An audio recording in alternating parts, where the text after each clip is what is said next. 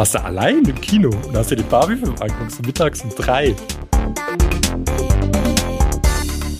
Hallo, das ist unsere COI Matrix mit Nick und Stefan und bei uns geht es alles um Luxemburg, die Fondsindustrie, um Lunches, das heißt fachliches, aber auch Dinge aus dem Leben. Und deshalb, hallo Nick. Hallo Stefan. Ich hoffe, dir geht's gut. Mir geht's wie immer prächtig und ich freue mich schon und frage mich, welchen Interessenkonflikt hast du denn heute, Stefan? Äh, ich habe einen, aber eigentlich sagt, sagt, ist es kein Interessenskonflikt, weil der wurde eigentlich schon gelöst. Also es ist einer, den wir natürlich aufgelöst haben. Und zwar war ich im schönen Berlin. Und da können wir auch gleich die Brücke von unserer Folge Null schlagen. Oh Gott. Ich finde das, das Wahnsinn. Wir haben einen Podcast gemacht, ja. Wir haben uns einmal über die Berliner Lunchkultur aufgeregt und du hast nichts Besseres zu tun, als am gleichen Abend noch ein Ticket zu buchen nach Berlin zu fliegen und wahrscheinlich einen 50-minütigen Lunch von 12 bis 12.50 Uhr zu buchen. Ja, das war Fieldwork, Nick, Fieldwork. Also ich will das ja alles, was du mir in Theorie erzählst, in der Praxis auch mal testen. Ich bin eher der Theoretiker. Und, genau. Und ähm, ja, es war tatsächlich so, ich hatte einen Lunch und der ging genau eine Stunde. Also es war tatsächlich, wie du gesagt hast, war reiner Zufall. Und viel, ich habe das auch direkt Tonnen? angesprochen. Nee, nee, nee. Wie viele Tonnen CO2 hast du denn dafür jetzt verblasen? Ich habe natürlich das, äh, mein CO2 wieder, ähm, wie sagt man, recycelt, also da so Ablasshandel gemacht, dass ich das wieder rausbekomme. Bist du morgens mit dem E-Bike zum Flughafen gefahren? Äh, genau, oder? richtig, ja. Mit, mit dem E-Bike auf der Autobahn. Wofür war dann die Taxirechnung um morgens um fünf? Äh, dazu möchte ich nichts sagen, aber das war bestimmt auch ein Elektrotaxi. Ähm, genau, auf jeden Fall hatte ich Lunch. Und was mir auch immer mehr auffällt, das ist auch der Conflict of Interest, man, man lädt ja auch mal Kunden ein oder wird eingeladen, wie das ja oft in Luxemburg ist. Und immer mehr Kunden gerade in Deutschland neigen dazu, die lassen sich auch gar nicht mehr einladen. Also wir waren da bei einem Asiaten, jetzt äh, ein stabiler Asiate, kann man sagen. Ähm, der Kunde war Asiate, oder? Äh, nee, der Kunde war kein Asiate, der war ein stabiler Deutscher. Ähm, aber wir waren beim stabilen ähm, Asiaten. Und äh, der Kunde hat drauf gestanden, sein Teil selbst zu zahlen bar und ich auch. Und okay. ähm, das habe ich aber jetzt in letzter Zeit mehr erlebt. Gerade so bei deutschen Kunden. Ist das jetzt subjektiv oder ist da auch diese Beobachtung? Also richtig bewusst geworden ist es mir zum ersten Mal bei den Weihnachtsgeschenken, was ja auch bei uns Stimmt, im Haus ja. ein ziemlich äh, das ist unser best dokumentierter ist, ja. Prozess, genau. den es gibt. Also das ist einer der wenigen Prozesse, die jetzt so ein bisschen außerhalb von dem, von dem aufsichtsrechtlichen Dunstkreis sich bewegen. Ähm, der ist natürlich dann rein business-driven und da wird relativ viel Zeit, Mühe, Ressourcen, Nerven und Energie reingesteckt. Und da kommen dann tatsächlich Geschenke zurück, weil ähm, entweder dieser, dieser monetäre Wert, also eine gewisse Grenze überschritten wurde, oder der Wert ist nicht feststellbar, was durchaus der Fall sein kann, weil wir haben ja ein bisschen was selbstgebasteltes äh, verschenkt letztes Mal. Oder alle Geschenke werden geschreddert in den UK, weil der Zoll nicht bezahlt wurde oder so, wie das war, ne? Das haben wir aber, glaube ich, irgendwie noch anders lösen können. Okay. Bisschen nachhaltiger, soweit ich weiß. Aber es ist richtig, dass gerade diese Grenze, äh, was, was Geschenke angeht, dass die dann teilweise, und ich glaube, das ist jetzt der Fall, den du ansprichst, ähm, ja, 0 Euro beträgt. Ja, also ja.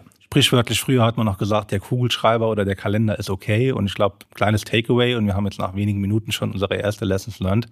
Nein, auch der Kugelschreiber ist nicht okay. Ja. Wir hatten auch mal ein Gesangsbuch gemacht, also hier wirklich äh, händisch zusammengeklöppelt praktisch ähm, was einen Wert praktisch von null hatte. Und trotzdem sind Kunden auf uns zugegangen und haben gesagt, sagt uns doch mal, was das kostet.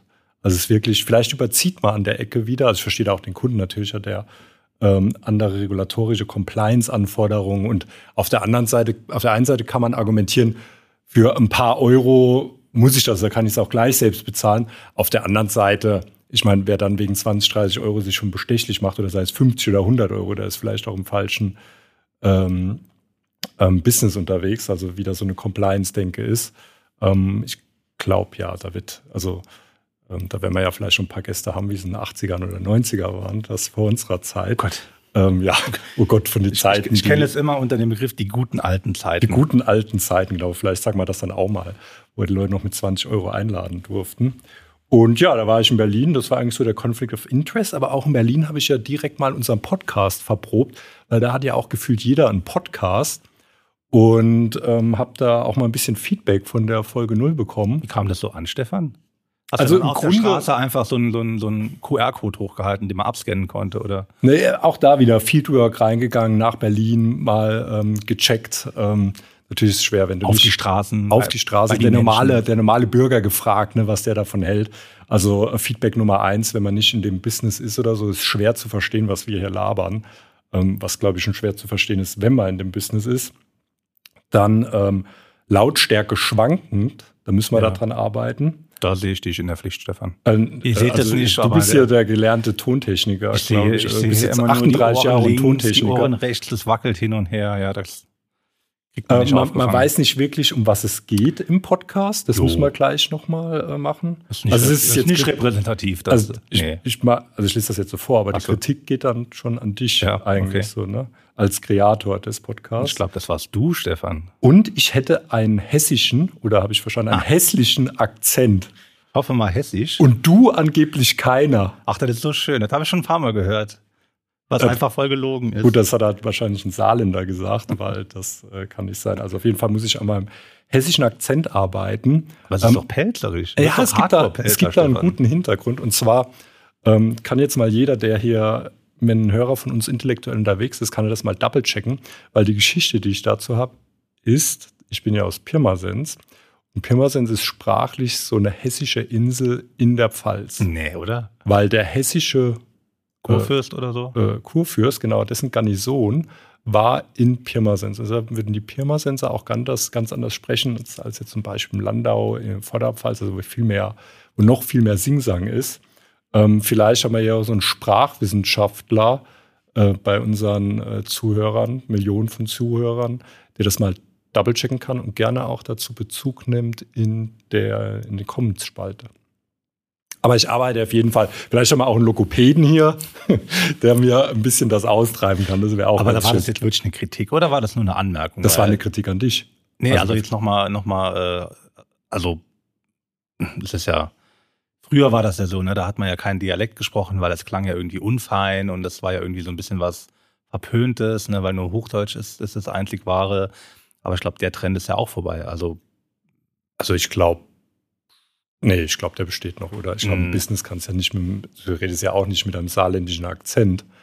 Ähm, aber ich denke, es ist, also kommt ja immer so ein bisschen auf die Abstufung an. Ich finde deinen Akzent, Stefan, weder zu hässlich noch zu hässlich, ja, um das vielleicht auch einfach mal auf der emotionalen Ebene nochmal ein bisschen danke, aufzugreifen. Danke. Das habe ich schon anders gehört. Ja, ähm, finde aber auch, dass äh, ja, das einfach zu Menschen dazugehört. Also man kann es ja zu einem gewissen Teil vielleicht dann, dann, dann red doch einfach saarländisch jetzt. Nee, Warum ja, ja, ja, nee. siehst du, ja, jetzt wird natürlich wieder dünn. Das gehört zu Menschen dazu. Das ist das Gutmenschentum, wo du jetzt wieder hier auf die Straße bringen willst. Am Ende sitzt es nicht um. Problem ist ja auch, Stefan, es gibt ja nicht nur ein Saarländisch. Ja, das ist ja, ja von Ort zu Ort unterschiedlich. Und es gibt ja auch die sogenannte Das-Dat-Linie, ja, also die Abgrenzung zwischen das und dat, die mitten durch Saarland verläuft. Also so irgendwie zwischen Nachtisch und Dillingen switcht es Okay. Nördlich davon sagt man Dat, eher so wie die Trierer oder die Rheinländer, die, die, äh, die Kölner. Und darunter sagt man das, wie die Sabriga. Okay, und die Pelzer wahrscheinlich auch. Das ist sowas wie Nord- und Südkorea, kann man das sich das vorstellen mit der Ein bisschen weniger militant, aber da gibt es natürlich schon emotional aufgeladene Und die Kultur ist natürlich total unterschiedlich. Wenn man rechts oder links wohnt, ist die ganz anders, oder? Es ist wie mit allem. Ich glaube, man ist die Spinne Feind, sobald man dann so ein bisschen rauszoomt, heißt, hey, du bist ja auch Saarländer. Und dann zoomt man noch weiter raus, hey, du bist ja auch Deutscher oder hey, du bist ja auch Europäer. Also je nachdem, wo man sich gerade bewegt, es gibt findet auch, man eher die Gemeinsamkeiten. Es gibt ja das Gerücht, dass die Saarländer, das ist das einzige äh, Bundesland ähm, mit, mit den Einwohnern, die sich auf der Autobahn, also wenn die in Hamburg eben rumfahren, die sehen eine saarländische Nummer Hamburg, schauen sie, ob sie den kennen. Ist das richtig? Warum die einzigen? Ich dachte, das macht jeder. Äh, weiß ich nicht. Obwohl, nee, also. Nee? Und das ist, stimmt doch schon, oder? Ja, also wenn du so ein MZG irgendwo siehst, äh, außerhalb ja, gut, von. Ja, den noch kennen, ne? Das ist eigentlich die Wahrscheinlichkeit sogar relativ hoch, dass man die Person kennt. Was hältst du von Berlin? Müsste ich dich fragen. Du bist ja äh, erst kürzlich da gewesen. Ich war das letzte Mal da. 1987. Vor, ich glaube, sechs Wochen. Und äh, verändert sich ja rapide. Also ich glaube, das Berlin von vor sechs Wochen ist nicht mehr repräsentativ. ja, da, äh, die Trends sind da ein bisschen schneller als hier. Ähm, das kann man schon so sagen. Ja. Also Aber deine Meinung, wenn du in Berlin landest, ich meine, wir waren jetzt auch da zu der Super Return. Ja, nee, du warst ja gar nicht da. Ich war, nicht, ich war diesmal nicht Ich war da, weil natürlich die Kim Kardashian ja. da war und deshalb habe ich gedacht, okay, das ist natürlich. Deswegen warst du da. Ja. Also ich bin kein Berlin-Fan, sage ich ganz offen. Ähm, bin aber auch ohnehin kein Großstadt-Fan. Das äh, liegt natürlich auch wieder in der Natur. Finde es aber durchaus eine Reise wert. Und eine Reise wert? Du fährst ja nicht in den Holiday Park oder was? Was ist denn das? Eine Reise wert? Du hast mich gefragt. Das war eigentlich auch alles, was ich dazu sagen kann. Okay. Aber man hat ja so ein Gefühl, wenn man landet in einer Stadt, ist es jetzt München, also wenn man in Deutschland geht, wenn man in London ist, wenn man in Berlin ist, wenn man in Paris ist. Was hast du denn da ein Gefühl jetzt am neuen BAE? Also, und dann ja, sage ich es dir und ich hatte es noch mehr am alten. Okay, also als ich zum ersten Mal da gelandet bin, ähm, da war es sehr dystopisch, weil es war natürlich Corona-Zeit. Ähm, der Start in Luxemburg war außergewöhnlich. Da warst du das erste Mal in Berlin? Nein, im BR, in dem neuen Flughafen. Ach so, okay. Ging um den neuen Flughafen. Ähm, ich dachte, geben uns das Gefühl, wenn man den neuen Flughafen Nee, es geht nicht um den neuen Flughafen, es geht um den Vibe in Berlin, denn oft merkt man den ja am Flughafen, wenn man landet. Genau, aber die haben ja einen neuen Flughafen. Das ist richtig, ja. Das ist nicht mehr der alte. Okay, dann, dann kannst du auch am Flughafen festmachen. Okay. Ähm, dystopisch. Weil Corona-Zeit. Weil Corona-Zeit und weil, glaube ich, immer noch dystopisch. Es gibt so einen relativ coolen äh, Reddit, der heißt Liminal Spaces. Muss man gucken. Da geht es um Räume, die irgendwo so ein bisschen zwischen dieser und der anderen Welt sind. Lange verlassene Hallen, so äh, komische, komische, ähm, komische Beleuchtung. Und das war so ein bisschen so mein erstes, erster Vibe vom, vom neuen Berliner Flughafen. Also jetzt nicht ähm, oh geil, hier bin ich, cool, sondern es war so ein, oh, strange. Aber auch nicht wirklich greifbar oder beschreibbar. Ist ja nicht hässlich oder verbaut oder falsch. Nee, also ich finde, das ist Deutschland irgendwie. Weil, so allgemein. Ja, doch. Weil, also als ich gestern bin ich zurückgeflogen und dann, ähm, ab, also auch dieser, der ist ja schon ein bisschen outdated vom Design wieder eigentlich. Genau, und der ist sehr, sehr puristisch. Also auch nicht so, man hat nicht versucht, da irgendwie groß schick zu machen. Genau ähm, gut, da ist ein bisschen Holz drin. Ähm, ähm, also für mich ist das ein bisschen deutsch, also sehr, so, so ein bisschen wie Lufthansa. Ne? Man denkt dann auch, es ist nicht, irgendwie ist es, so, irgendwie ist es immer so ingenieurhaft auf. Also es funktioniert alles irgendwie oder im Flughafen auch manchmal nicht. Aber es ist nicht schick oder so. Das ist nicht gemacht, dass man jetzt sagt, da wohlfühlt. Und was ich eins mal sagen muss, wenn irgendeiner vom Berliner Flughafen zuhört. Ich habe da, wo die Luxe abfliegen, in der Halle gesessen.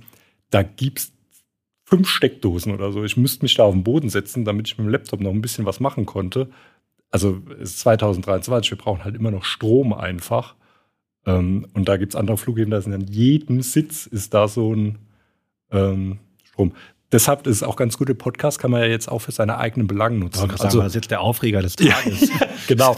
Nee, also wenn ich jetzt auch schlechte Erfahrungen oder so in einem, in einem Restaurant mache und ich hate da jetzt auf TripAdvisor, aber jetzt haben wir hier einen Kanal, den Podcast, der so eine Kopf. Reichweite hat. Warum ist denn der Kopf so rot? Genau, wo sofort da die Leute anrufen. Ich denke, also es dauert okay. jetzt praktisch zwei Stunden, da ruft der Geschäftsführer vom Berliner ist an. Entschuldigt. Aktuell? Boah, ich habe da aufgehört bei Medorn, glaube ich. Das war doch der okay. letzte, oder? War doch die frühen 90er, oder?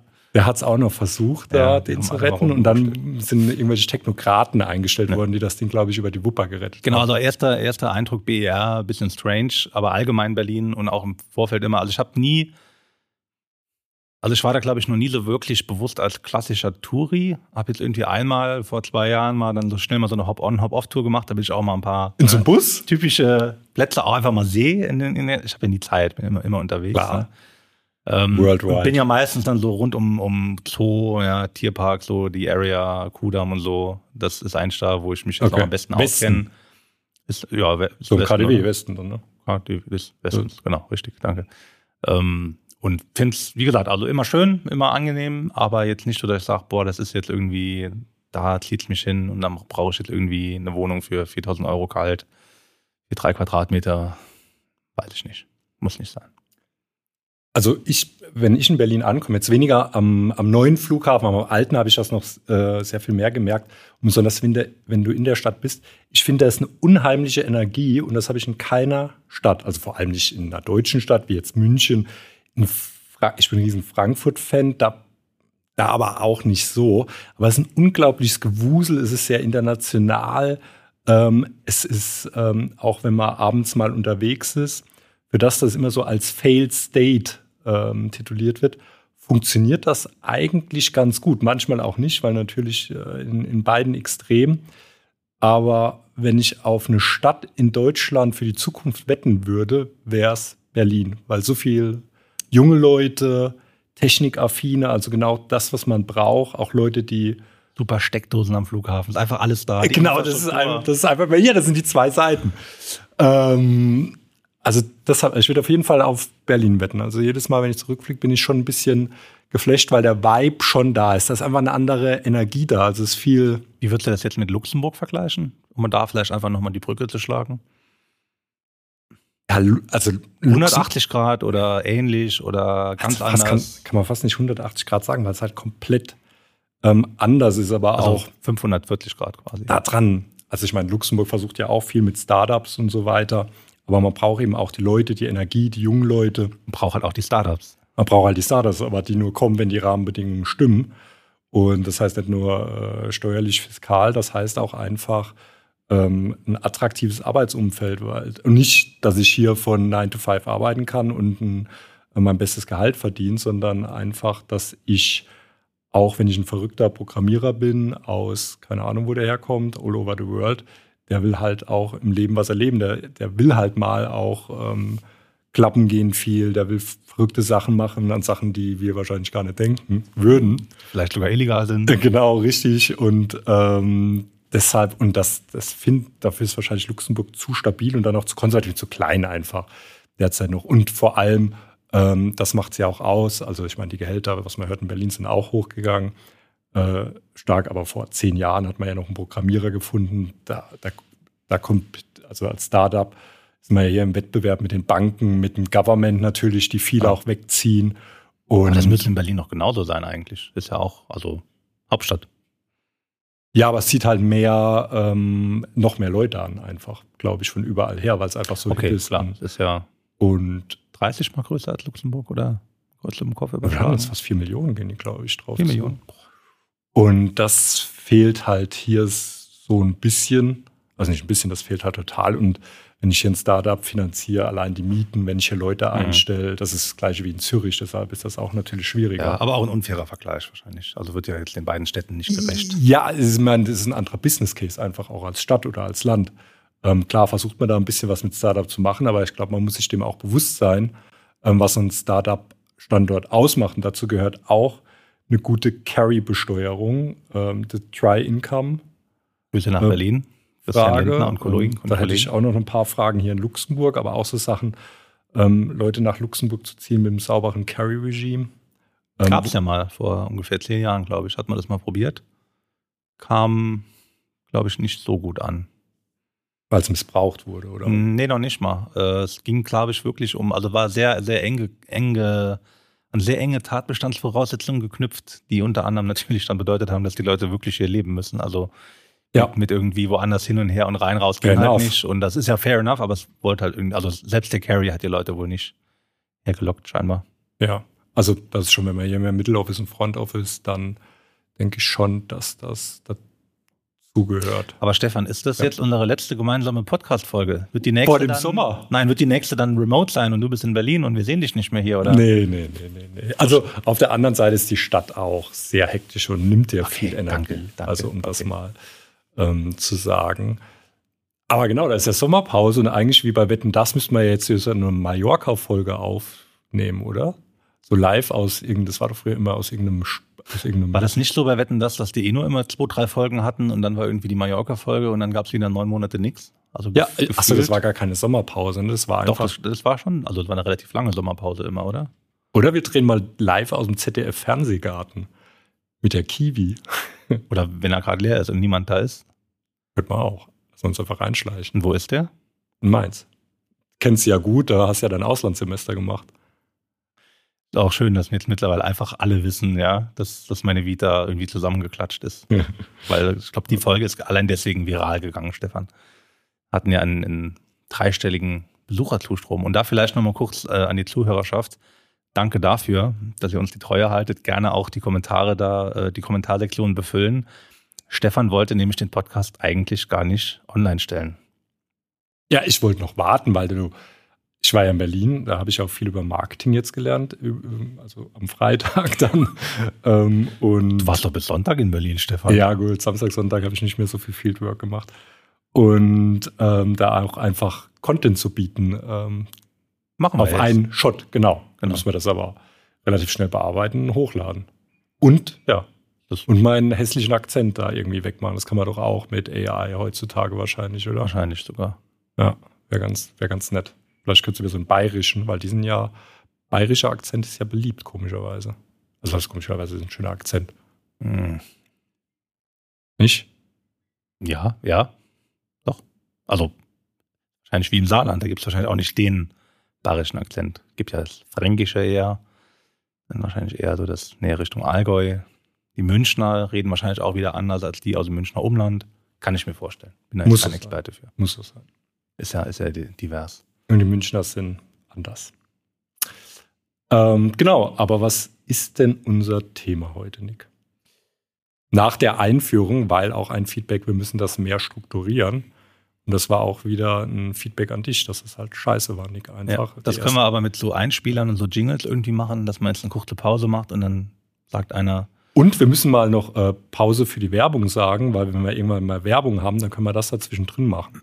ist das nicht ein Interessenkonflikt, wenn wir Werbegelder annehmen? Haben wir jemals gesagt, dass wir unabhängig sind? Wer ist eigentlich der Urheber? Ja, nicht. Oh Gott. Steht hier eigentlich für gerade? Hm. Bevor wir zum Fachthema kommen, Stefan, der Name COE-Matrix. Was ist eine COE-Matrix und warum, warum haben wir diesen sperrigen Namen für dieses sperrige Thema ausgesucht? Ja, find mal einen, einen, einen nice Namen mit einem, mit einem fachlichen Kontext für einen Podcast. Deshalb, ich weiß gar nicht, wie wir, mehr wie wir da drauf gekommen sind, aber Conflict of Interest, ich glaube, in Private Markets, der da ist, weiß, weiß jeder, was das ist. Also ich glaube, Private Markets ja im, im ersten Schritt ein einziger Conflict of Interest. Damit von lebt ja auch Private Markets, dass es eben nicht public ist, dass es nicht gelistet ist, sondern dass ähm, genau, dass vieles eben über, ich weiß, dass da ein Mittelständler äh, sucht ein Nachfolgethema, ich brauche da Private Equity drin, ich connecte die Dots, fand eine finanzierende Bank noch dazu, einen Private Equity Fonds und strukturiere das mit ein paar Anwälten. Und genau, deshalb ist es ja nichts Schlimmes, ein Conflict of Interest, äh, weil wir haben ja schon Absagen bekommen, also erste Absagen, weil der Podcast natürlich noch neu ist, von Bank-related Mitarbeitern schöne Grüße gesagt haben, wir müssen jetzt mal noch ein bisschen warten, weil da steht ja Conflict of Interest im Namen. Deshalb ist, und da wahrscheinlich irgendwo die Gefahr ist, ähm, dass sich hier einer äh, entblößen muss, aber darum geht es ja gar nicht. Und es ist ja auch nicht schlimm, sich zu entblößen, weil was man immer lernt beim Conflict of Interest, der muss eben transparent gemacht werden zu den Investoren und eben gemanagt werden. Also wenn es tatsächlich ähm, einer ist, der eben zum Nachteil der Investoren ist. Und da ist eben der erste Schritt die Information und genau den irgendwie mitigieren. Aber im Grunde ist es ja nichts Schlimmes, oder? Oder? Oder? Oder? Nee, ist nichts Schlimmes. Und, und Matrix, wo kommt die Matrix daher? Hat das was mit dem Blockbuster-Film zu tun oder? Genau, also das wollten wir eigentlich haben, weil es sich ein bisschen mehr fancy anhört, COI Matrix, aber wir haben natürlich auch äh, ähm, unserer Company Matrix. Die Matrix? Keine Ahnung. Wir haben die Matrix in Wir unserer haben, Company. wir haben Excel-Sheets, ähm, Okay. in denen wir natürlich ah, da fühle ich mich eher Hause. ja, in dem wir die, die Conflict of Interest entsprechend benennen, dokumentieren etc. Mhm. Und daher kommt das. Okay. Und eigentlich habe ich gedacht, und genau, und also Conflict of Interest ist ja auch ein Stück weit, wie der Luxemburger Markt lebt und denkt. Ja, also ich meine, es ist ein kleiner Markt. Ähm, haben wir ja schon in der ersten Folge gesagt, also das Land ist klein, hier hat, man schnell ein Netzwerk, wenn man möchte. Man kennt schnell die relevanten Personen und kann, ähm, wenn man Lust hat, eine gute Idee hat, auch gutes Business machen. Vielleicht kein Startup-Business. Aber in Financial Services geht da schon noch was hier in Luxemburg. Gut. Dann denken wir uns jetzt an der Stelle gedanklich eine Trennung. Und ich habe eine Frage für dich, Stefan, Okay. die dich ziemlich triggern wird. Aber mich hat letzte Woche schon was getriggert. Okay. Ja, was war das letzte Woche? Das möchte ich noch nicht sagen. Sag erst die Frage. Oh Gott, okay. Vielleicht nehmen wir dann lieber dein Thema, wenn es zu emotional Ich habe gar nichts vorbereitet, doch. Ach so, okay. Also, klassisches Fonds-Setup, Ja. GPLP. Ja. Ja, GPLP. Also wir haben eine, äh, eine Fonds, einen Fonds, also eine Personengesellschaft, eine Limited Partnership, LP. Und wir haben ähm, verschiedene Investoren, LPs, Limited Partners. Da vielleicht auch schon mal erste Verwirrung. Der Fonds heißt LP, die Investoren heißen auch LPs, aber so ist es halt in Private Markets. Die ähm, spannendere Frage geht aber eher um den GP, den General Partner, was gemeinhin ja oh, heute nee, schon jetzt kommt, weiß ich wieder. Jetzt verlieren wir super viele Zuhörer. Das war's. Come on, sag's. ich glaube, wir gewinnen einfach sehr viele äh, Anwälte, die dann wahrscheinlich mit ihrer eigenen Reichweite wieder, ja. Das, das wird aber so ein, das, das wird so ein Telegram-Anwalts-Reichweiten-Rabbit Hole. Meinst du? Ich. Das glaube ich zu theoretisch. Aber schieß los, ich weiß ja, wo du hinaus, hinaus willst. Vielleicht willst du es erklären. Wenn nee, du schon weißt, worauf ich hinaus will. Das also jetzt angefangen. Okay. Wie ist der Sachverhalt? Ähm, der GP ist ja meist der Manager des Fonds. Mhm. Mhm. Hat dann selbst wiederum ein Board, was quasi dann alle Akte für den Fonds erledigen muss, weil der Fonds selbst ja das Management auf den GP übertragen hat. So rum, richtig? So. Ja. Und jetzt gibt es in meiner Welt, die scheinbar anders läuft als bei vielen anderen, eine Trennung zwischen dem, was der das Board des GPs macht für den Fonds. Was er selbst für sich macht. Und dem, was er selbst für sich macht. Du widersprichst. Ich widerspreche nicht, das ist ja richtig, sind zwei Legal Entities. Aber das eine kann es ja nicht ohne das anderen, also kann es schon geben, ähm, teilweise auch nicht, kann ja nicht erst den LP gründen und dann mit einer ähm, mit einem GP, also wird ja oft der GP zuerst gegründet und dann eben der LP ähm, der Fonds. Und äh, ich habe nie gesagt, dass es falsch ist, aber für mich ist es halt eine theoretische Sache. Also ähm, weil ich glaube, du hast auch oft von der anderen Seite gedacht. Du hast ja erst gesagt, also man kann die ja beide nur im Kontext sehen und auch ähm, die Entscheidung, die ich treffe für den LP, wird ja immer äh, der GP äh, on behalf of the SCS oder der LP. Von daher ist es immer automatisch verwoben. Für mich sind die sind zwei Legal Entities, gebe ich da recht. Ähm, aber in der Praxis sind die eben oft miteinander verwoben. Das heißt, ich kann jetzt, nach meiner Ansicht, kann ich nicht ähm, ähm, oder bringt es keinen großen Mehrwert, dazu versuchen, viel mehr also die, diese Stellung zwischen ähm, GP für den GP und GP handelt für den Fonds, das nochmal mehr auszutarieren. Ich glaube, in der Praxis bei den meisten Sachen bringt es halt nichts. Also bei Stefan, Investment Decision zum Beispiel. Stefan hält sich sehr im Traum. Das letzte Mal, als ich das Thema aufgebracht habe, hat er, glaube ich, seinen Laptop nach mir geworfen musste ich dann einen niegelnagelneuen Laptop kaufen. Ich glaube, dein Handy funktioniert auch nicht mehr so gut, seit du es mir an den Kopf geworfen hast. Ähm, wo kam das Thema nochmal genau auf? Es ist auf jeden Fall irgendwann ich weiß, noch du bist irgendwann Praxis. aus deiner Kammer rausgekommen oder ja. so, nach drei Tagen gefühlt. Ich habe schon länger nicht mehr gesehen. Und da hast du mich auf einmal ähm, mit dem Thema angesprochen. Und ähm, die, die Frage ist gut. Die Frage ist eigentlich, um Und jeder Anwalt hat auch ein bisschen andere Meinung dazu. Aha. Auch wie er sagt, on behalf of oder hier und da, wie er gerade am Anfang, wenn er, wenn er den GP beschreibt und den Fonds, ähm, welcher kommt zuerst genannt, welcher da. Ähm, deshalb, also ich habe noch keinen materiellen, stringenten Ansatz gehört, der das ganze Thema für mich rechtfertigt. Mit anderen Worten, es ist ein hypothetisches, konstruiertes Thema und deswegen, da wir ja im Interessenkonflikte Podcast sind, einfach mal hypothetisch. Ähm, theoretisch könnte ja das Board des GPs eine wie auch immer gelagerte Transaktion eingehen on behalf of the fund, also in seiner Kapazität als Manager eines einer STS oder SCSP, ja, und könnte auch eine anders gelagerte Transaktion in eigenen Namen auf eigene Rechnung, also on behalf, also für sich selbst eingehen. Ich meine, ja, ich meine, das kann ja sein. Der GP ist ja der Manager der AIFM oder kann das sein? Ich meine, der kann ja eine, einen Vertrag mit einer Putzfirma abschließen und auf der anderen Seite Investment beschließen für den Fonds. Genau. So, könnte es, könnten sich daraus Interessenkonflikte ergeben, Stefan? Natürlich, aber das ist doch gar nicht die Frage. Doch, wir sind auch im Interessenkonflikte-Podcast. Ah ja, okay, aber das ist nicht deine, deine, deine Theoretikerfrage. Natürlich, daraus könnte sich ein Interessenkonflikt geben. Die müssen ja auch gemanagt werden, wenn die Putzfirma ähm, zu einem Investment gehört, die er beispielsweise über den Fonds tätigt. Krass, so weit habe ich jetzt auch noch gar nicht gedacht. Ja, das ist ein praktischer Fall. nee. ähm, ich weiß auch nicht, ob das, äh, es kann ja ein positiver oder negativer Interessenkonflikt sein, aber könnte einer sein. Wie löst man das in der Praxis? Disclosen.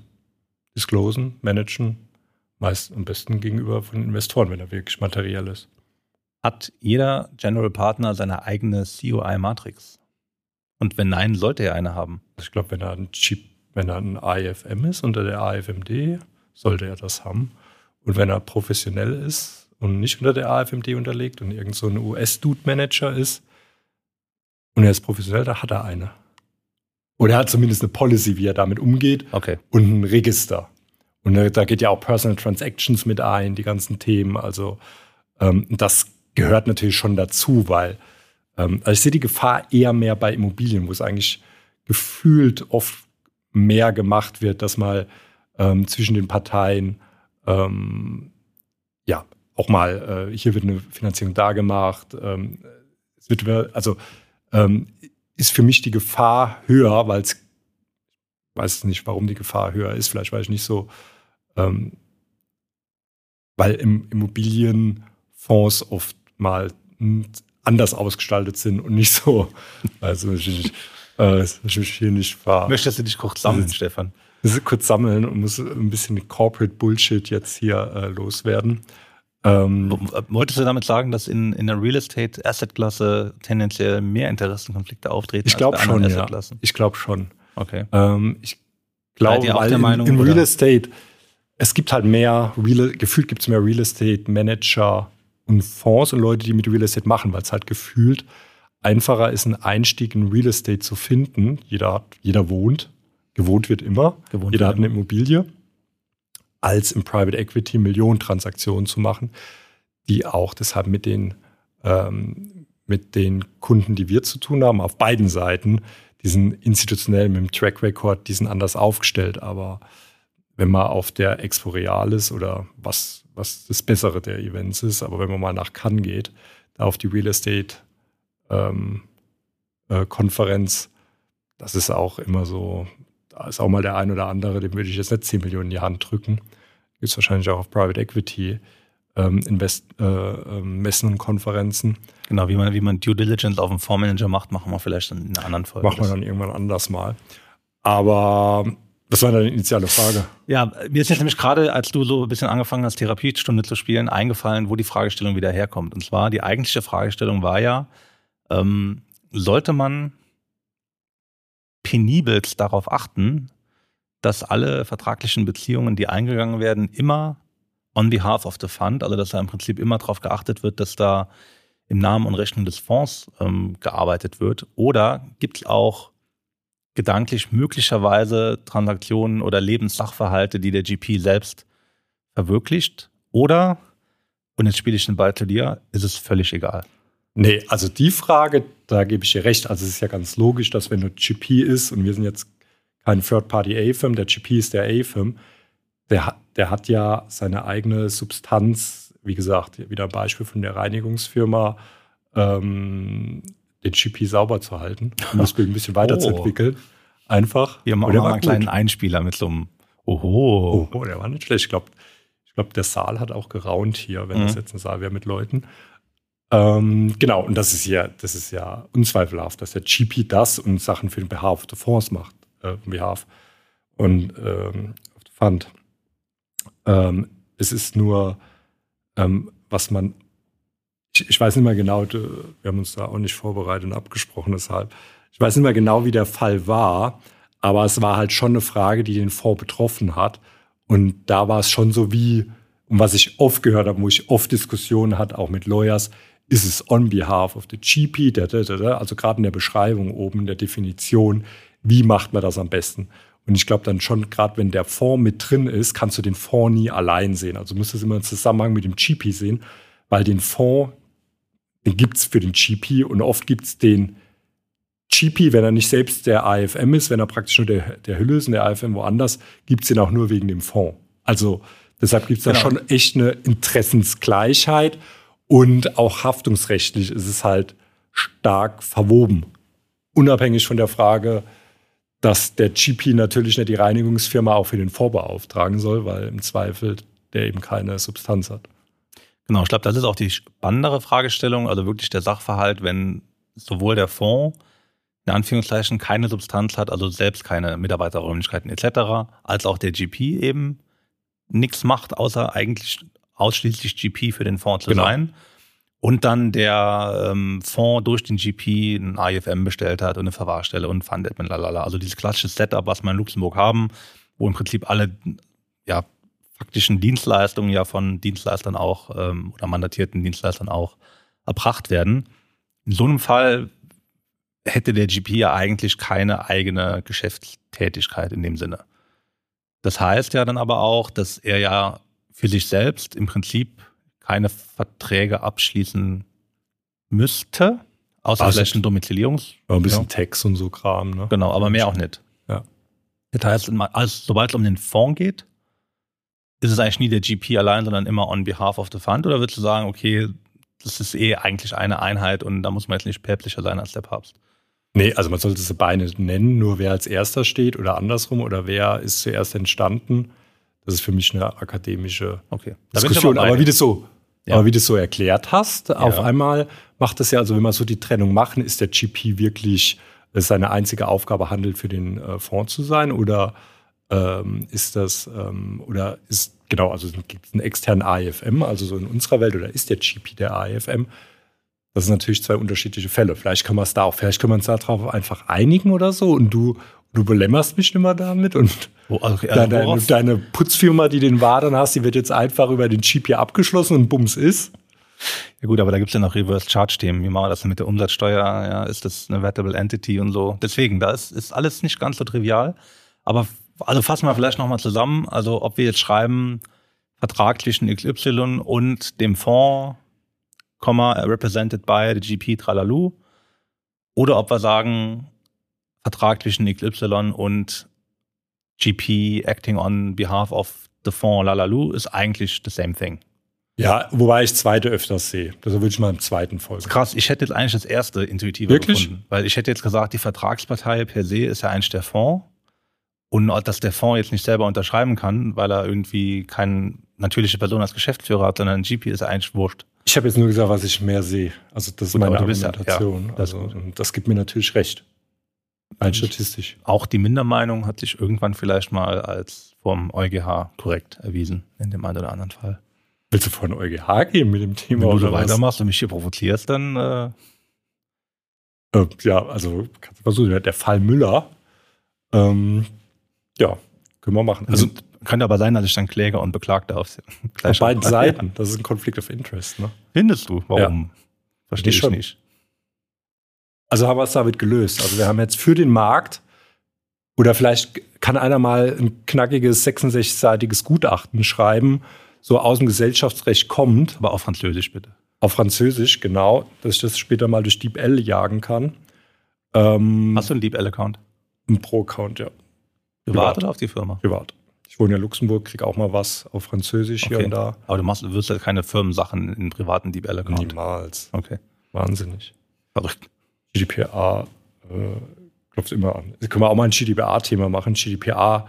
Lawyer, jo. das machen wir besser nicht. Ich wollte gerade sagen, äh, hier sitzt ein Nerd-Thema, aber ja, du willst okay, GDPR-Podcast machen. Ja. ja, das ist jetzt ein bisschen outtake. Also ist das so unsere Conclusion? Außer jemand kommt noch mit einem 66-seitigen Gutachten, der genau sagt, wie es ist. Und Disclaimer. Und, oder wir können eine Konferenz mal darüber machen. Du bist doch eh da dran, so eine Konferenz. Einfach mal so acht Stunden über das Thema zu diskutieren und am Ende Praxisrelevanz, werde ich wieder ein bisschen böse gerade. Nee, nee, ist okay. Also Praxisrelevanz ist ja immer egal, bis der erste Haftungsfall kommt, Stefan. Und dann Natürlich, die Wahrscheinlichkeit, dass was passiert, ist ja gering, aber wenn es passiert, ist man zu 100 Prozent dabei, wie man Versicherungsmakler Vor allem, wenn du hat. noch äh, Rechtsunterschreiber bist. Oder, oder, oder was, wenn ich Rechtsunterschreiber? Oder Linksunterschreiber. Was, was ist denn der wichtigere? Das weiß ich nicht mehr. Ich habe das eigentlich bei der Bank und Bankausbildung auch gelernt. Nee, war mal, ich glaube, zweimal, ich glaube, der wichtigere ist rechts, oder? Hast gerade nach links gezeigt. Oder was? Nee, von mir aus gesehen links. Okay. Ja. ja, sorry. Also rechts ja. ist, glaube ich, der wichtigere. Beachten wir das immer? Hier? Ja. Nie. Gibt es das überhaupt bei uns eine Hierarchie? Ich glaube ich glaub nicht. Also ich glaube, und sowas ist halt so ein Waste of Time. Also auch wer CC steht sonst irgendwas. Also das ist der, der Effizient-Killer. Leute CC nehmen, überlegen, wer wo steht, mit welchen, ähm, wie viel Doktor er angesprochen wird. Und deshalb mag ich die Private Markets Welt auch. Da sind sehr viele schlaue Leute unterwegs. Und am Ende zählt oft auch einfach Intellekt und nicht wer der die meisten Doktortitel hat oder die meisten Titel eh überhaupt. Ja, ja, ich habe die Anspielung ja. schon verstanden. Ich habe sie alle wieder zurückgegeben, genau. Stefan. Aberkannt bekommen. Ich habe alles wieder auf Null gesetzt, als ich hier angefangen habe. Und ähm, deshalb mag ich das auch. So. Aber unser Thema ist jetzt abgeschlossen. Also es war ja die Struktur. Also das Thema ist jetzt sozusagen weg. Also ich hätte noch eine Handvoll Follow-on-Fragen, die würden wir vielleicht einfach mal in den nächsten Episoden reinsprenkeln. Zu dem Thema oder was? Ja, das Thema ist ja, also ist ja ein Rabbit Hole, Stefan. Äh, wir wollen ja immer Interviewgäste einladen, da auch nochmal, wer Lust hat und wer sich selbst für interessant genug findet. Ähm, Na, jetzt hast du aber leider gerade so ein bisschen potenzielle Interviewpartnerschaft abgewürgt. Warum? Ja, wenn du sagst, Leute sollen sich bewerben, die dich selbst für interessant genug finden. Und jetzt bewirbt sich jemand, dann ja. ist der Erste, der sagt, äh, guck aber mal, goes without saying. Hier, hier bewirbt sich doch keiner, der sagt, ich habe nichts zu sagen. Also. Und das, das sind wir ja schon da, genau.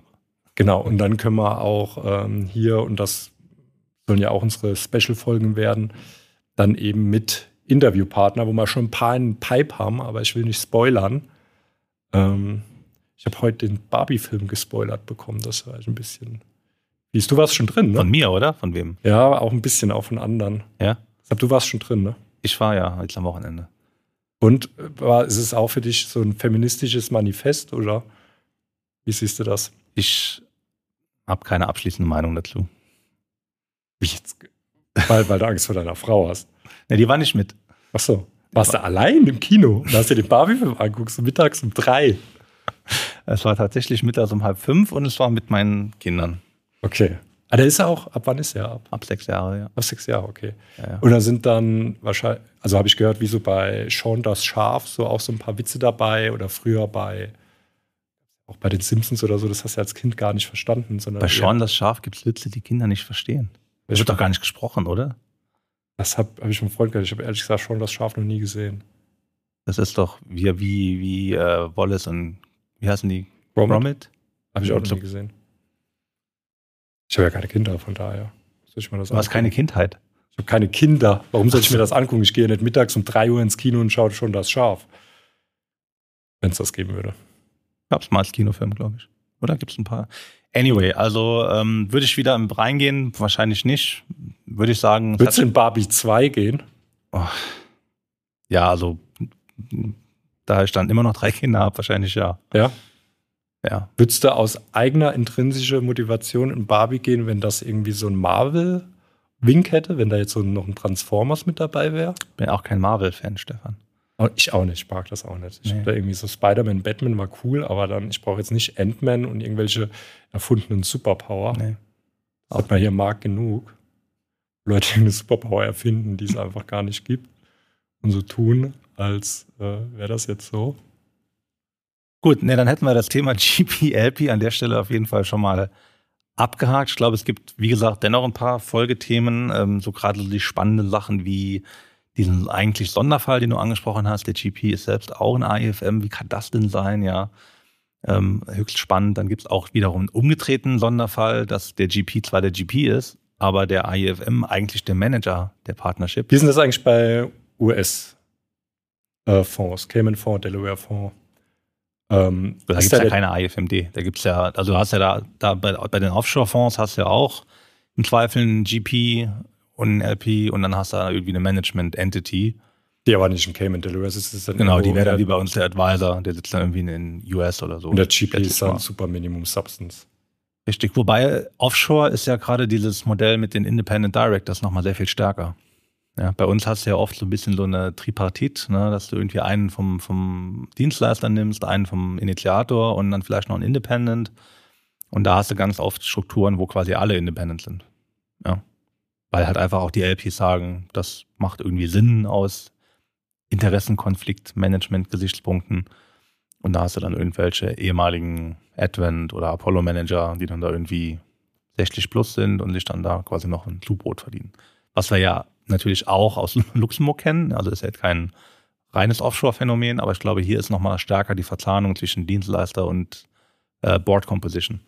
Ich habe was Interessantes gehört, vielleicht hast du darauf eine Antwort. Und zwar hat eine, also als ich in Berlin war, war ich noch ein paar Anwälte besuchen, da haben wir ein bisschen philosophiert. Und ich dir auch alles aus der Nase ziehen hier.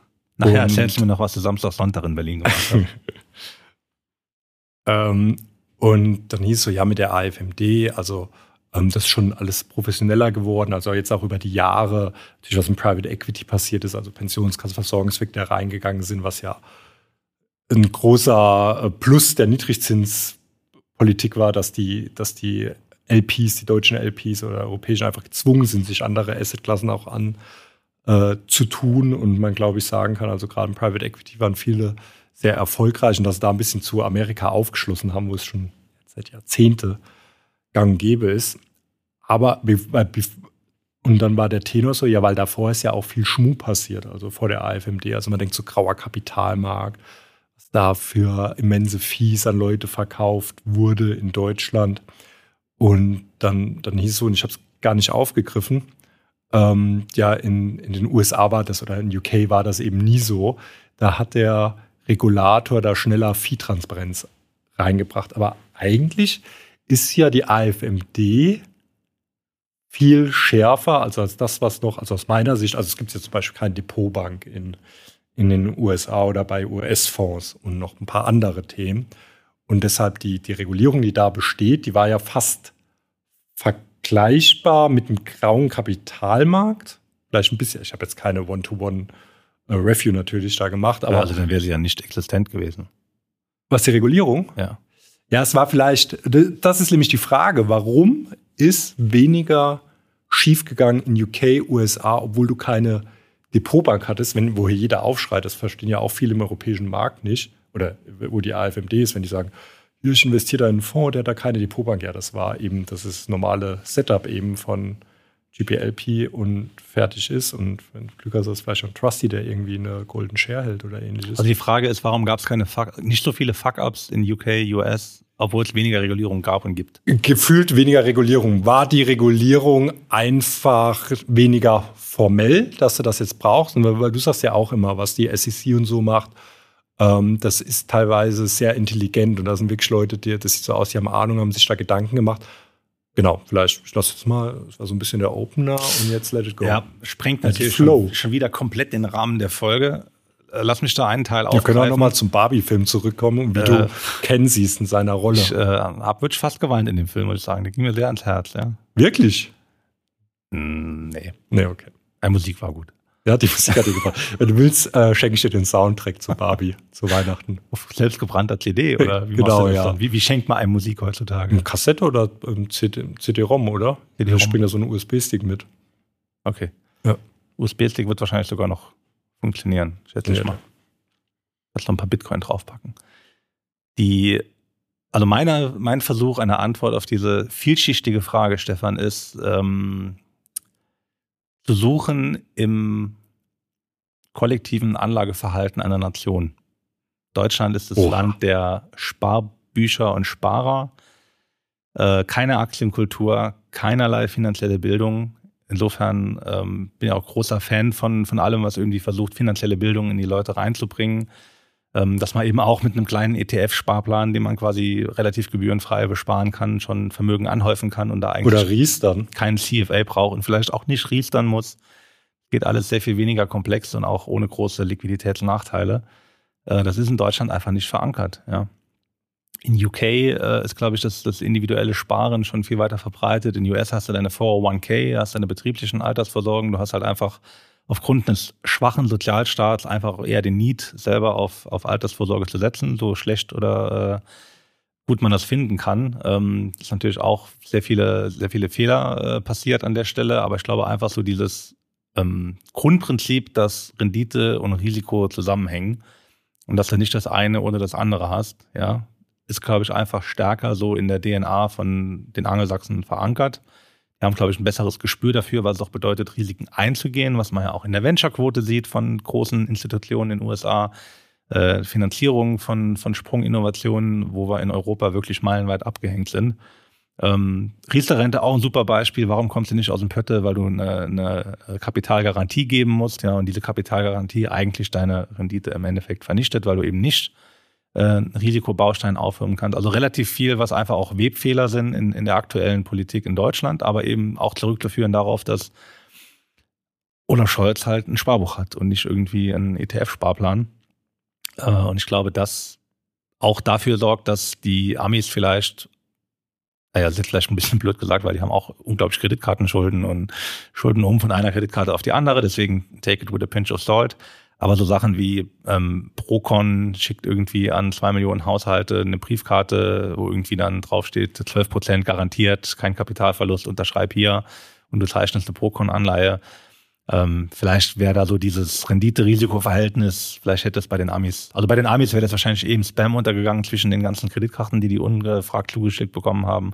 Aber ich glaube, dieser graue Kapitalmarkt ist allein deswegen in Deutschland einfach ähm, eher gewuchert und musste zurückgestutzt werden wohingegen da sich die Amis schon vor 50 Jahren emanzipiert haben und wussten, klar, ich habe hier meine großen Stocks, in die gehe ich rein und habe noch ein paar Bonds und alles gut.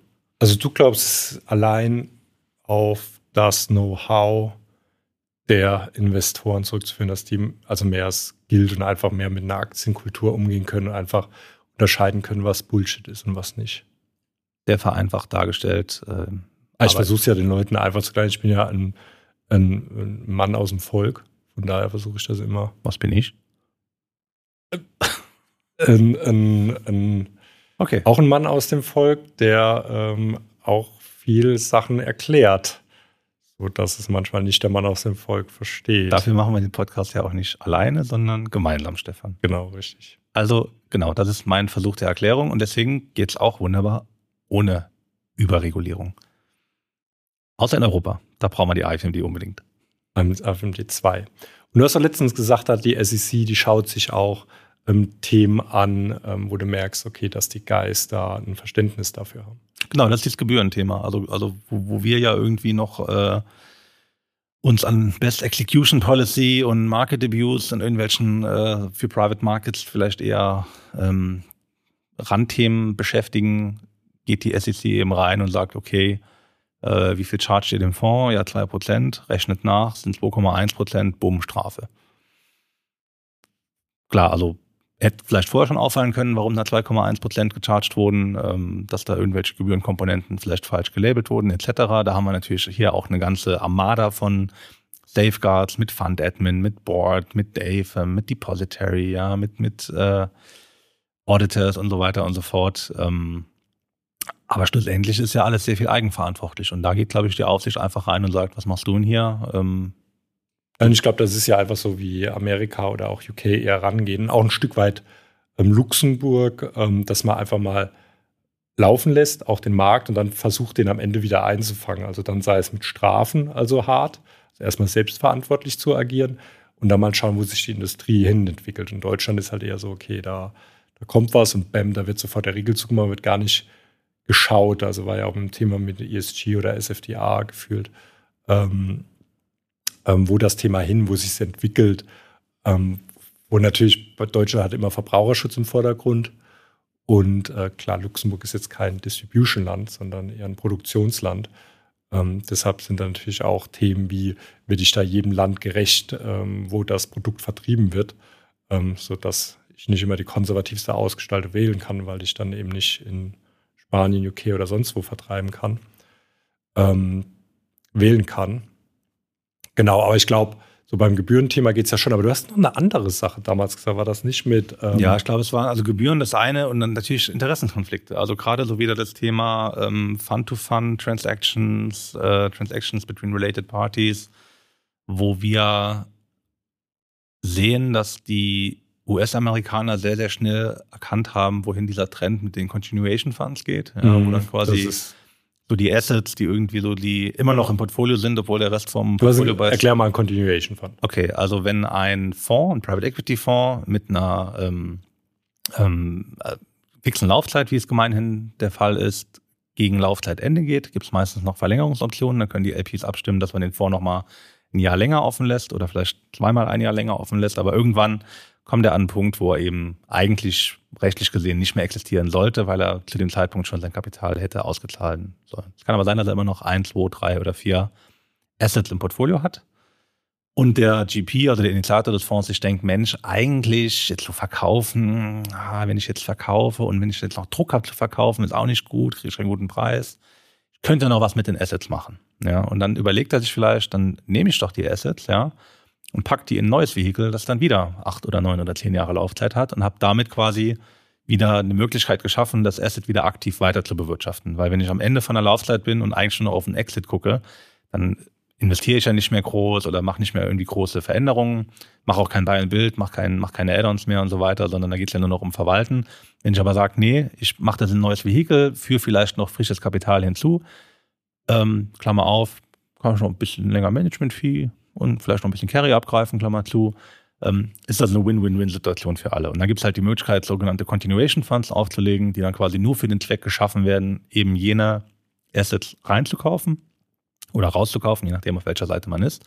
Und das ist ja eigentlich klassisch Conflict of Interest. Ich habe ja dann auf der, auf der Verkäuferseite einen Fonds, der hat natürlich irgendwelche LPs, irgendwelche Investoren, habe aber irgendwo einen GP, der da so ein bisschen im Driver Seat ist und der legt ein neues Vehikel auf und deswegen nennt man es auch GP-led Secondary, also der hat quasi den, den Hut auf ähm, ist quasi auch auf der Käuferseite in einem neuen Vehikel im Driver Seat und hat da auch wieder die Investoren. Das können die gleichen sein wie im, wie im Main Fund, das können aber auch neue sein oder teilweise alte, teilweise neue mit unterschiedlichen Beteiligungsquoten.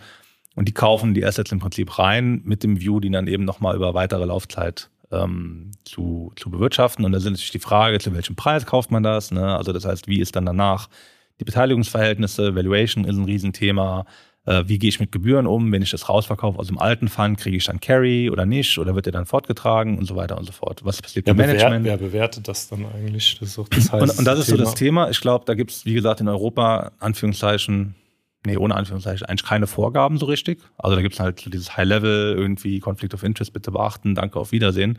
Und ich glaube, die SEC ist dann einen Schritt weitergegangen und hat gesagt, okay, das geht, also ich rede jetzt hier, wir haben es auch nicht vorbereitet, ich habe es auch nicht gelesen, aber ich, aus, dem, aus, dem, aus der Erinnerung dann nochmal externe Gutachten draufkommen müssen. Da gibt es dann für die Evaluation gibt's dann gewisse Grenzen. Dann, ich glaube, den Carry darfst du dann nicht komplett realisieren und ausschütten, sondern musst dann einen Teil mit übergeben.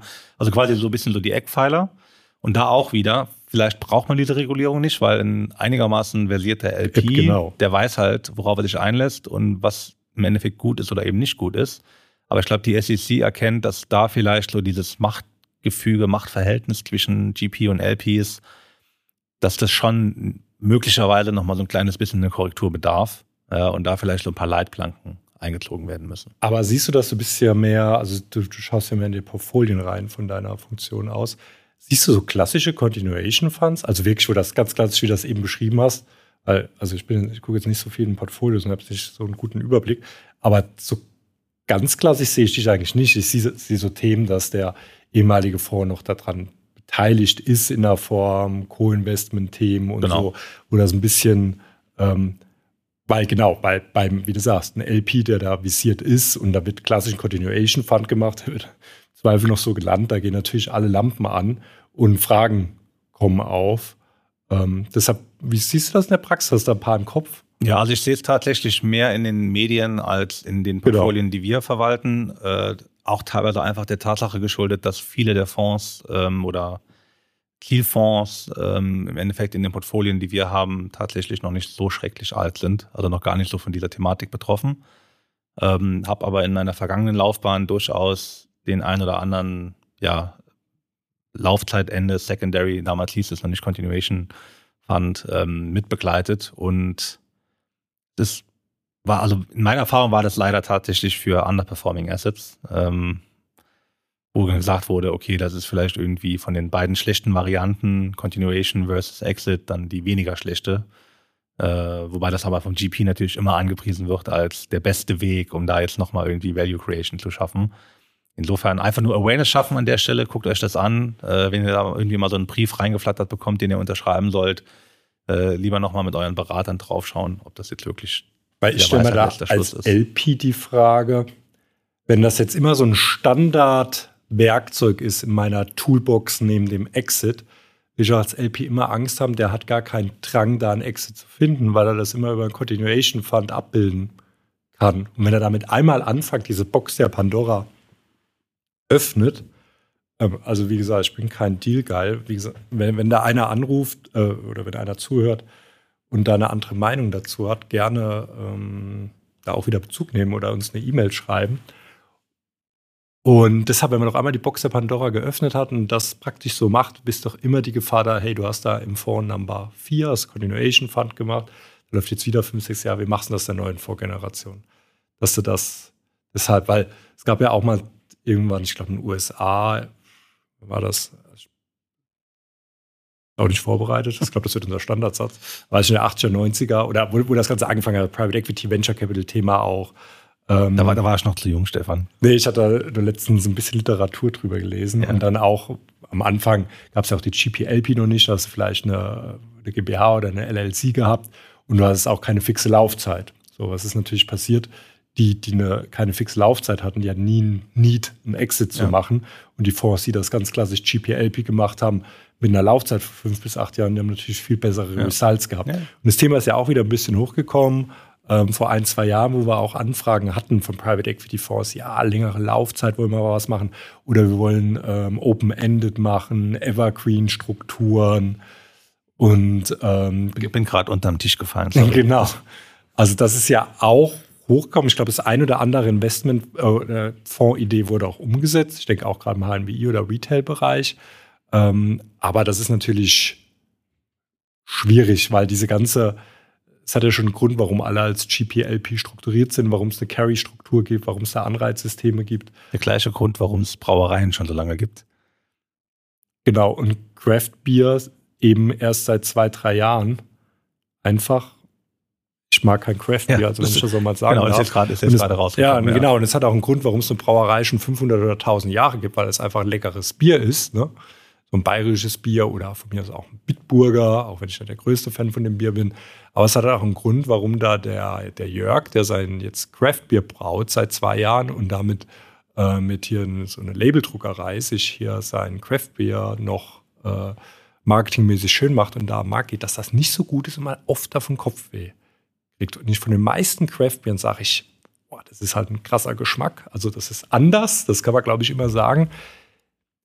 Aber es ist halt nicht immer sinnvoll und auch nicht in der Menge. Und ich glaube, um da den Bogen wieder zu schlagen, das ist auch so, vielleicht macht ein Open-Ended Private Equity Fund in manchen Konstellationen, wenn da ein bisschen Dealgeschwindigkeit hast, ich weiß nicht, für Secondaries oder so, vielleicht macht es, ich bin jetzt, macht es irgendwie Sinn. Ähm, vielleicht auch für bestimmte Anzahl oder Art von Investoren, auch natürlich Privatkunde hat immer ein Problem damit, sich zu committen für fünf, sechs, sieben Jahre. Meine Meinung ist, dann soll er nicht in Private Equity gehen. Gut, vielleicht gibt es dann auch andere Lösungen. Und so ist es eben auch beim Craft Beer. Also es hat schon einen Sinn, warum alles als GPLP strukturiert ist. Und das Thema Liquiditätsrisiko möchte ich hier auch gar nicht ansprechen, weil das bedeutet, dass wir wieder extrem viele Themen für die nächsten Folgen haben. Wir sind nämlich schon wieder am Ende unserer Zeit angekommen, Stefan. Äh, es ist, ist das so? Aber schon wieder eine Stunde voll. Tatsächlich so, dass wir wieder eine Stunde lang über die Untiefen und Tiefen der Private Markets gesprochen haben. Warum äh, hast du eigentlich mich nicht gefragt, ob ich zum Barbie-Film mitgehe? Meine Kinder wollten das nicht. Ach so, okay. Ja gut, das verstehe ich. Also wenn nochmal mittags um drei Uhr dich ins Kino setzt, da irgendwo in, im Saarland, äh, in so ein ganz äh, schummriges, normales Kino, dann äh, ruf mich gerne an, ähm, wenn es ein guter Film ist. Oppenheimer, habe ich auch gehört, wer, ähm, da gibt es ja das Battle, gehe ich in Barbie oder gehe ich in Oppenheimer. Ja. Also gibt es ja auch Barbenheimer jetzt. Ähm, Aber nur als Meme, oder? Nur als Meme, okay, genau, schade. schade. Und können wir noch einen kleinen Ausblick geben, weil wir sollen ja strukturiert daran gehen. Genau, ich finde, die Struktur haben wir am Anfang gut äh, uns überlegt und sind wahrscheinlich dann wieder komplett gefehlt, als ich dich mit meinem GPLP-Thema so getriggert habe. Da ist auch irgendwo so ein bisschen, bisschen wieder der Hass in deinen Augen aufgeblitzt. Ja, das ich denke, schon. Es freut mich, dass wir am Ende mit Craft Beer, dass wir uns da wieder versöhnen konnten. Du magst ja auch kein Craft Beer, oder? Ich mag durchaus auch mal Craft Beer. Ja, Bring mal eins mit, was du denkst, das schmeckt. Ja, muss ich aber bestellen. Ich kenne also. Ja, genau. Ja, ja, ja Jörg, der Craft Beer macht jetzt. .de, genau. Ja. Nee, Ausblick, gerne. Stefan, ja. was erwartet uns nächste Folge? Ja, das ist eine gute Frage. Da haben wir noch gar nicht drüber gesprochen. Also ich hoffe, dass wir noch einen Interviewpartner hier ready machen können. Sehr gut. Ich glaube, da wird das ein bisschen ähm, dynamischer. Wir haben ja ein paar in der Pipe. Wir müssen natürlich immer gucken, dass wir das über die Distanz machen. Wir wollen ja nicht nur Luxemburger haben. Und ähm, da ein bisschen was machen. Ähm, genau, dass wir da noch vorproduzieren in Mallorca, bevor es in die Sommerpause geht. Genau. Hast du noch ein paar fachliche Ideen? Also wie gesagt, AIFMD 2, Liquiditätsrisiko, ähm, was macht die SEC mit Continuation Funds? Ich habe mir sehr viele Sachen eben Und nicht, nicht aufgeschrieben. Ja, wir können wirklich mal über LTIF reden. Oh, ob das wirklich. Ja, also nicht wie es, aber ist das wirklich, wir sagen immer, das ist kein Thema für uns eigentlich, was ich glaube. Aber ich glaube schon für den Luxemburger Markt, und das habe ich unterschätzt am Anfang, ist das ein Riesenthema. Und was die Frage, die werfe ich jetzt schon mal auf, warum so wie LTIF jetzt ausgestaltet ist, du könntest doch einfach die AFMD anpassen und sagen, du hast jetzt ein Passport für äh, Retail, für Alternatives unter denen den Bedingungen. Ich verstehe da nicht. Also dieses Long-Term-Investment in Infrastruktur, das ist total verwaschen eigentlich. Ja, die brauchen Aber, halt ein Label einfach, ne? ich denke mal. Aber das, vielleicht lass uns dafür einfach einen Interviewpartner nehmen, der einfach Ahnung hat davon. Gibt es ja wahrscheinlich Dutzende, oder?